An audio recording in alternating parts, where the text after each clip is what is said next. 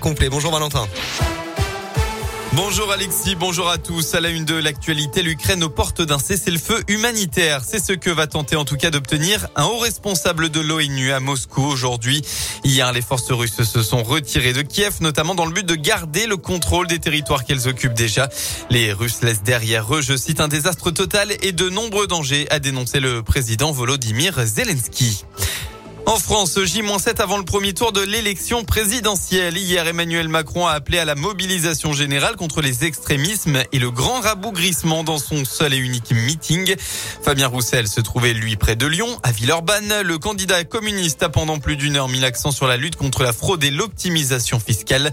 Aujourd'hui, le leader insoumis Jean-Luc Mélenchon rassemble ses troupes à Toulouse, tandis que la candidate de droite Valérie Pécresse réalisera son meeting à Paris.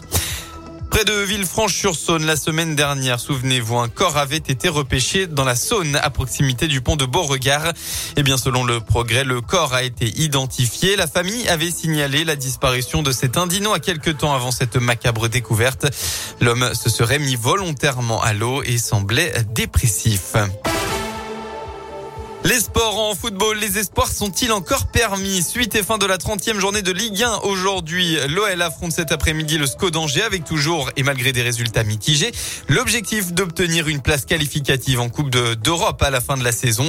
Ce matin, l'OL est dixième du classement à 6 points du top 5.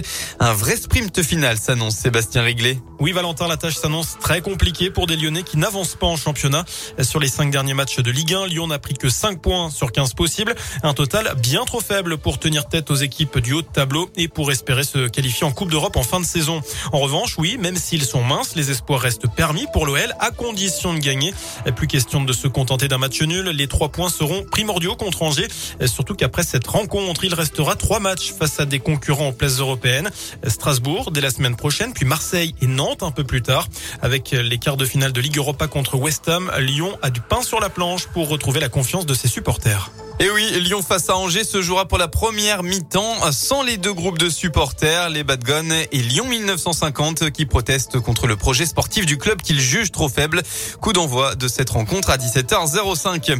Côté féminine, après leur qualif contre la Juve en Ligue des Champions, les Lyonnaises affrontent Guingamp tout à l'heure pour le compte de la 18e journée de D1. Coup d'envoi à midi à 45.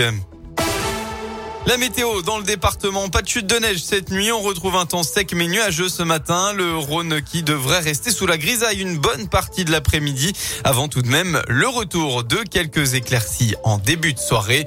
Côté Mercure, eh bien, vous aurez au maximum de votre après-midi entre 3 et 7 degrés.